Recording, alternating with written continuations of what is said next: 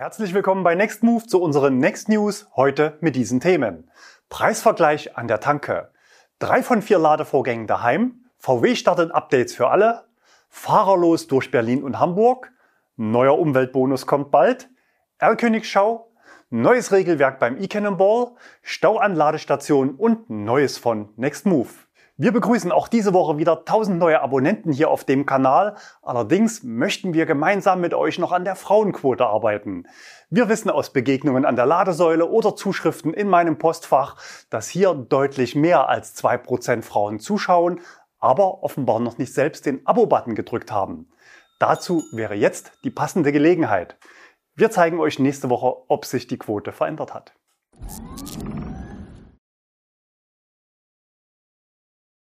Preisvergleich an der Tanke. Nach dem Willen der Bundesregierung greift ab dem 1. Oktober ein neues Gesetz für Tankstellenbetreiber. Tankstellen mit mehr als sechs Zapfsäulen müssen für jeden Kunden sichtbar ausweisen, wie viel eine Fahrt über 100 Kilometer mit verschiedenen Antrieben kostet. Als Grund nennt das Ministerium, dass die Vergleichbarkeit aufgrund der unterschiedlichen Einheiten, also Liter, Kilogramm, Kilowattstunden, Kubikmeter, bisher für den Verbraucher sehr schwierig war. Gezeigt werden müssen nun die Kosten für die Fahrten mit Super- und EC-Benzin, Diesel, Strom, Wasserstoff, Autogas und Erdgas. Die Information muss mindestens an der Hälfte der Zapfsäulen oder an einer gut sichtbaren Stelle im Bereich des Zahlungsortes in Form eines Posters oder einer digitalen Anzeige angebracht oder angezeigt werden. Die Preise für den Vergleich an den Tankstellen sollen in vierteljährlichen Abständen vom Bundeswirtschaftsministerium ermittelt werden. Der erste Preisvergleich wurde vom Ministerium bereits veröffentlicht. Demnach kosten 100 Kilometer mit einem Elektroauto der Mittel- und Oberklasse 4,84 Euro, während ein mit Super E10 betankter Benziner 11 Euro kostet. Diesel 7,48 Euro. Die Fahrt mit Strom ist nach der Analyse des Ministeriums also am günstigsten. Aber das kann man natürlich auch anders sehen. Christian Küchen, Hauptgeschäftsführer des Verbandes der Mineralölwirtschaft, findet den Vergleich verzerrend. Der MWV unterstützt alle Maßnahmen, die Klimaschutz und Transparenz für Verbraucher voranbringen. Es ist allerdings fraglich, ob die geplante Energiepreisinformation an der Tankstelle dazu zählt. Und er fügt hinzu, der Preisvergleich ist richtig, aber es fehlt die Information, dass bei E-Fahrzeugen der durchschnittliche Haushaltsstrompreis zugrunde gelegt ist. Öffentliches und vor allem schnelles Laden ist meist teurer und das reduziert den Preisunterschied zum Benziner erheblich, so Küchen. Es falle außerdem unter den Tisch, dass der niedrige Preis für Elektroautos vor allem auf geringeren Steuern und Abgaben beruhe. Da ist natürlich was dran. Nicht jeder Autofahrer kann im Alltag zum durchschnittlichen Haushaltsstrompreis laden, aber viele tun es. Drei von vier Ladevorgängen daheim. In den ersten acht Monaten des Jahres 2021 wurden mehr als 200.000 reine Elektroautos neu zugelassen. Der Bestand an E-Fahrzeugen wird Ende 2021 etwa bei 600.000 liegen. Eine aktuelle Analyse zeigt, dass drei Viertel aller Ladevorgänge zu Hause stattfinden.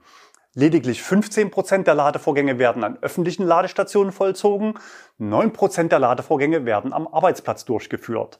Viele Arbeitgeber schenken ihren Mitarbeitern den Strom oder berechnen einen Preis, der unter dem Haushaltsstrompreis liegt. Das zeigt, dass der Umstieg auf ein Elektroauto für Autofahrer, die zu Hause preiswert laden können, aktuell besonders einfach und naheliegend ist. Wer sich nicht mit der öffentlichen Ladeinfrastruktur rumschlagen muss, sondern jeden Tag in ein vollgeladenes Auto steigen kann, der muss im Alltag nie wieder tanken fahren und spart so viel Zeit und natürlich vor allem Geld. Insbesondere dann, wenn das Auto überwiegend mit Strom vom eigenen Dach geladen werden kann. Zieht man die aktuelle Einspeisevergütung als Referenzwert heran, so lädt das Auto für unter 10 Cent pro Kilowattstunde und man fährt so für weniger als sogar 2 Euro pro 100 Kilometer. Die Zahlen belegen auch, dass die Wallbox-Förderung der Bundesregierung richtig ist, um das Henne-Ei-Problem zu knacken. Wenn die Wallbox erstmal hängt und man jeden Tag dran vorbeigeht, wird das nächste Auto sicher elektrisch. Trotzdem muss natürlich auch die öffentliche Ladeinfrastruktur stark ausgebaut werden, zuverlässig werden und bezahlbar sein, damit auch Autofahrer ohne eigenen Ladeplatz zu Hause mit einem guten Gefühl umsteigen können. VW startet Updates für alle. Am Montag ging es los. Nach den First Movern mit dem ID3 sind jetzt alle VW-Kunden mit ID3 und 4 an der Reihe und bekommen in den nächsten Wochen Over-the-Air neue Software, aktuell Version 2.3. Die Kunden werden per Mail angeschrieben und es wird vorab eine aktive Zustimmung der Nutzer angefordert, um das Update überhaupt zu bekommen. Warum ist das so? Details zum Ablauf hatten wir bereits zum Start vor einigen Wochen in einem Video gezeigt. Der Prozess des ersten Updates ist in der Benutzerfreundlichkeit wohl noch nicht das, was eigentlich VWs Anspruch sein müsste. Im Anschreiben an die Kunden heißt es dazu, im Zuge der Aktualisierung der Multifunktionskamera stehen aus Sicherheitsgründen die kamerabasierten Fahrassistenzsysteme, zum Beispiel Lane Assist, Travel Assist, vom Start des Downloads bis zum Abschluss der Installation nicht zur Verfügung. Das heißt, die eigentlich frohe Botschaft eines ankommenden Datenpaketes mit Verbesserung am Fahrzeug geht zunächst mit der Begrüßung durch eine Fehlermeldung einher. Da das erste Update sehr umfangreich ist, wurde es in zwei Pakete unterteilt, die nacheinander installiert werden müssen. Die Updatefähigkeit der neuen Fahrzeuge soll für VW natürlich auch ein Türöffner sein. Darüber hinaus plant Volkswagen durch neue datenbasierte Geschäftsmodelle mehr Erlöse in der Nutzungsphase zu generieren für Dienste und Funktionen, die der Kunde je nach Bedarf dazu buchen kann. Gemeint sind zum Beispiel mehr Reichweite, Performance oder erweiterte Fahrassistenz. VW ist natürlich nicht der Erste, der sowas macht. Bei Tesla sind bezahlte digitale Features schon länger Standard, aber VW hat sich hohe Ziele gesteckt. Mit diesen digitalen Zusatzdiensten will Volkswagen in den nächsten Jahren zusätzliche dreistellige Millionenumsätze erlösen. Fahrerlos durch Berlin und Hamburg. Autonomes Fahren ist seit vielen Jahren immer wieder ein Thema in den Medien, galt aber lange Zeit als eine Art Zukunftsvision. Zu viele technische Herausforderungen und vor allem rechtliche Fragen standen einer Umsetzung im deutschen Straßenverkehr bisher im Wege. Rechtlich hat Deutschland im Juli den Weg dafür freigemacht und ein entsprechendes Gesetz in Kraft gesetzt. In der Meldung aus dem Verkehrsministerium hieß es dazu, Flexibilität steht beim Gesetz im Vordergrund. Der Betrieb führerloser Kraftfahrzeuge wird für eine maximale Zahl von Einsatzszenarien ermöglicht. Einzelgenehmigungen, Ausnahmen und Auflagen, wie zum Beispiel die Anwesenheit eines ständig eingriffsbereiten Sicherheitsfahrers, sind somit unnötig. Das Gesetz ist noch keine zwei Monate alt und die ersten Anbieter stehen schon in den Startlöchern. VW Nutzfahrzeuge plant gemeinsam mit seinem Mobilitätsdienstleister Moja und dem US-amerikanischen Unternehmen Argo AI einen autonom fahrenden Ride-Pooling-Dienst aufzubauen. Moja ist als Tochterunternehmen von VW bislang in Hannover und Hamburg mit elektrisch betriebenen Kleinbussen auf VW Crafter-Basis unterwegs. Diese Woche war in Hamburg der Startschuss für das neue Projekt und schon ab 2025 sollen dann autonom fahrende VW ID Bus die Kunden durch die Großstadt befördern. Damit in vier Jahren alles reibungslos funktioniert, wird schon jetzt getestet. Zum Einsatz kommen dafür ab diesem Jahr mehrere VW ID Bus. Die Fahrzeuge sind noch etwas getarnt, entsprechend aber grundsätzlich bereits der Serienversion, sind aber fürs autonome Fahren umfassend aufgerüstet mit LIDAR, Radar und Kamerasystemen. Diese gewährleisten eine zuverlässige Erkennung der Umgebung sowohl in der unmittelbaren Nähe des Fahrzeugs als auch in einer weiteren Entfernung bis 400 Metern. Das Projekt beginnt noch in diesem Jahr mit Mess- und Erkundungsfahrten in drei Hamburger Stadtteilen. Noch turbulenter als in Hamburg ist aus meiner Sicht der Verkehr in Berlin, aber trotzdem wird dort schon fahrerlos gefahren. Diesmal aber nicht als Fahrdienst, sondern im Carsharing. Das Startup Y möchte das Carsharing-Geschäftsmodell so optimieren, dass kaum noch Fahrzeuge ungenutzt auf den Straßen rumstehen und so den öffentlichen Raum blockieren. Die Fahrzeuge sollen auf Abruf zum Kunden kommen und zwar ohne, dass ein Fahrer im Auto sitzt. Dazu hat Y seine elektrisch betriebenen Fahrzeuge mit Kameras, Sensoren und intelligenter Software praktisch zu ferngesteuerten Autos umgebaut. Der Testbetrieb läuft bereits seit zwei Jahren in Berlin. Nächstes Jahr soll der echte Betrieb mit Kunden in mehreren Städten Europas starten. Der Kunde bestellt sein Fahrzeug bequem per App und ein Fahrer stellt es ihm an den Wunschort zu. Das Besondere? Es handelt sich um einen sogenannten Telefahrer, das heißt ein echter Mensch, der aber irgendwo auf dieser Welt sitzen kann, wo zum Beispiel kein Mindestlohn gilt. Aktuell werden die Fahrzeuge natürlich aus der Zentrale des Unternehmens ferngesteuert. Nach der Zustellung übernimmt der Kunde das Auto und steuert es wie gewohnt mit Lenkrad und Pedalen vom Fahrersitz aus. Noch wird der Zustellprozess von einem Sicherheitsfahrer überwacht, aber schon bald sollen die Fahrzeuge unbemannt unterwegs sein. Welche Vorteile bringt dieser Weg? Erstens, das Unternehmen kann sich über echte Kundenkontakte im Markt etablieren und parallel dazu das autonome Fahren weiterentwickeln und später nachschieben. Zweitens, sogenanntes Free-Floating Carsharing, also ohne feste Stellplätze des Betreibers und auch Fahrdienstangebote sind in Deutschland an Konzessionen gebunden. Aber der Weg vom Carsharer zum Fahrdienstleister ist dann für Y nur noch ein ganz kleiner. Denn warum soll ich selbst noch Hand anlegen und das Auto zum Ziel fahren, wenn das Auto doch alleine fahren kann? Was haben beide Dienste gemeinsam? Beide fahren elektrisch. Alles andere ist in diesem Bereich offenbar inzwischen undenkbar, obwohl es technisch kaum Unterschiede gäbe. Zweitens, beide Systeme müssen hochkomplexe Aufgaben lösen. Der Berliner Stadtverkehr ist selbst für menschliche Fahrer, und da schließe ich mich ausdrücklich ein, eine echt herausfordernde Aufgabe. Schmale Fahrspuren, mal mehr, mal weniger, eng vorbei an parkenden Autos, wo jederzeit Fußgänger oder Radfahrer auftauchen können. Das Ganze dann noch bei Regen und Dunkelheit? Fraglich ist, ob das die Technik überhaupt lösen kann oder ob wir bald vielleicht kleine Leitplanken an unsere Fußwege bekommen, um die Verkehrsräume klar abzugrenzen.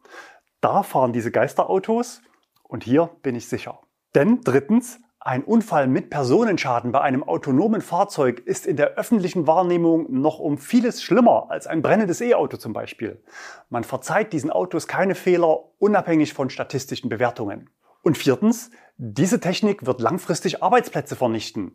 Normalerweise ist das in Deutschland ein politisches Totschlagargument, wenn es darum geht, überholte, meist klimaschädliche Technologien so lange wie es geht im Markt zu halten. Beim autonomen Fahren ist das offenbar anders. Eine Frage drängt sich da natürlich auf, wo bleibt Tesla? Denn VW macht mit Moja ja genau das, was Elon Musk schon vor Jahren als Teslas Vision angekündigt hat. Wir sind gespannt, wer zuerst sicher und gegen Bezahlung seine Kunden durch Deutschland chauffiert, wobei Tesla vermutlich in seinem Heimatmarkt USA starten wird. Neuer Umweltbonus kommt bald. In einer Woche ist Bundestagswahl und in drei Monaten halbieren sich per Gesetz die aktuellen Fördersummen für neu zugelassene E-Autos in Deutschland. Wir hatten zuletzt vor zwei Wochen über die Hängepartie beim Umweltbonus berichtet. Die letzte Auskunft aus dem Wirtschaftsministerium war damals, dass die Verlängerung der aktuellen Sätze bis 2025 beschlossene Sache sei, sich das neue Gesetz aber noch in der Abstimmung befindet. Diese Woche gab es Medienberichte mit Details zu Inhalten des aktuellen Entwurfs. Zum einen sollen zukünftig auch Leichtfahrzeuge und damit vielleicht auch der Opel Rocks E, Citroën Ami oder Renault Twizy aber auch kleine Nutzfahrzeuge, so wie dieser kleine Transporter, den ich vor drei Jahren schon mal getestet hatte, von staatlicher Förderung profitieren. Welche Klassen genau dabei sind, ist noch nicht bekannt. Außerdem werden Verschärfungen bei den Förderkriterien für Plug-in-Hybride beginnend ab Oktober nächsten Jahres erwartet. Die 50 Gramm CO2-Klausel als Förderkriterium soll fallen und ausschließlich die Mindestreichweite von dann 60 Kilometer gelten. Und ganz spannend, aber wenig sagen zugleich, heißt es, dass Erleichterungen für Leasingfahrzeuge geplant seien. Da kommen eigentlich nur zwei Erleichterungen in Frage. Entweder die Gestattung von Eigenzulassungen von Leasingfahrzeugen auf Leasinggesellschaften. Aktuell ist das nämlich nur dann förderfähig, wenn es sich zum Beispiel um Dienstwagen für Mitarbeiter der Leasingfirma handelt. Oder die Haltefrist im Leasing geht wieder runter. Die liegt ja aktuell bei 23 Monaten. Wenn das passiert, hieße das aber auch, dass die Haltefrist bei Barkauf oder Finanzierung nicht von aktuell sechs Monaten auf zwei Jahre erhöht wird. Damit hatten viele gerechnet. Vielleicht hat man sich ja auf ein Jahr Haltefrist verständigt, egal ob Kauf oder Leasing. Beschlossen ist noch nichts. Wenn du schon mehr weißt, dann schreib mir gerne an insider@nextmove.de. R Königschau. Auch diese Woche haben wir wieder einen ID-Bus für euch, gesichtet von Ralf am Ladepark von Aral Puls, Nähe Braunschweig-Hafen. Genaue Eckdaten zum Auto sind ja noch nicht bekannt, aber die Informationen verdichten sich so langsam. Wir erwarten einen Akku mit 77 Kilowattstunden Kapazität und Ladeleistung bis zu 170 Kilowatt, später vielleicht auch noch einen größeren Akku. Wir erwarten wahlweise Heck- oder Allradantrieb. Die finalen Eckdaten erfahren wir dann wohl bereits im Februar kommenden Jahres und Marktstart dürfte dann circa in einem Jahr ab heute sein. Neues Regelwerk beim E-Cannonball. Kommendes Wochenende ist nicht nur Bundestagswahl, sondern auch die vierte Auflage des E-Cannonball. Mit dabei dieses Jahr auch Heinz-Harald Frenzen und Alex Bloch. Was dort abgeht und wie ihr dabei sein könnt, das sagt euch jetzt Veranstalter Uwe Kröger. Es ist soweit. Am kommenden Wochenende startet der vierte E-Cannonball. Diesmal fahren wir von Berlin, vom Van der Valk Hotel nach München, nach Unterschleißheim. Es wird wieder eine tolle Sause, es wird spannend sein, es wird auf dem Kanal getrackt und es wird natürlich auch live gestreamt. Robin von Robin TV und auch meine Frau Ani sind dabei um euch 12, 13 Stunden lang den spannendsten Stream in der Elektromobilität zu präsentieren auf dem Kanal eCannonball. Ja, Mann, wir sind hier in den letzten Zügen. Du hast ja gewonnen, weißt du noch, 2018? Da, bei dem, bei der Veranstaltung hast du mit deinem Team gewonnen. Das war super. Ja, wir werden wieder zeigen, dass Elektromobilität auf Langstrecke super funktioniert. Natürlich nur mit Hilfe unserer Sponsoren. Ohne geht es tatsächlich nicht. Aber es ist möglich und wir haben ein neues Punktesystem. Es geht nicht um Geschwindigkeit, sondern es geht um Köpfchen. Wer fährt die wenigsten Kilometer? Wer hat die geringsten Verbräuche? Und so weiter und so fort. Guckt euch das an, ecannonball.de und auf dem Kanal eCannonball und auf der Website. Dort seht ihr auch die Regeln und so weiter und so fort. Super spannend. Wir sind schon mächtig aufgeregt. 72 Teams, Motorräder dabei, Selbstbauten dabei, alle Fahrzeugtypen, die es aktuell zu kaufen gibt. Schaut euch das an. Die Veranstaltung bringt uns direkt zum nächsten Thema, Stau an Ladestationen. Wenn sich E-Auto-Nutzer geballt auf die gleiche Strecke machen, dann ist Ladestau natürlich unausweichlich. Uwe hat uns Bilder vom ID-Treffen aus der Schweiz gesendet. Dort gab es eine gemeinsame Ausfahrt von 22 ID3 und 4 zur Tremola, dem alten Pass auf den Gotthardpass. Sammelpunkt war der Ionity Ladepark in Bellinzona Süd, wo einige Teilnehmer nochmal gestaffelt nachgeladen haben. Durchreisende Normalnutzer wurden aber beim Zugang zu den Ladestationen priorisiert, sodass es zumindest für die keinen Stau gab.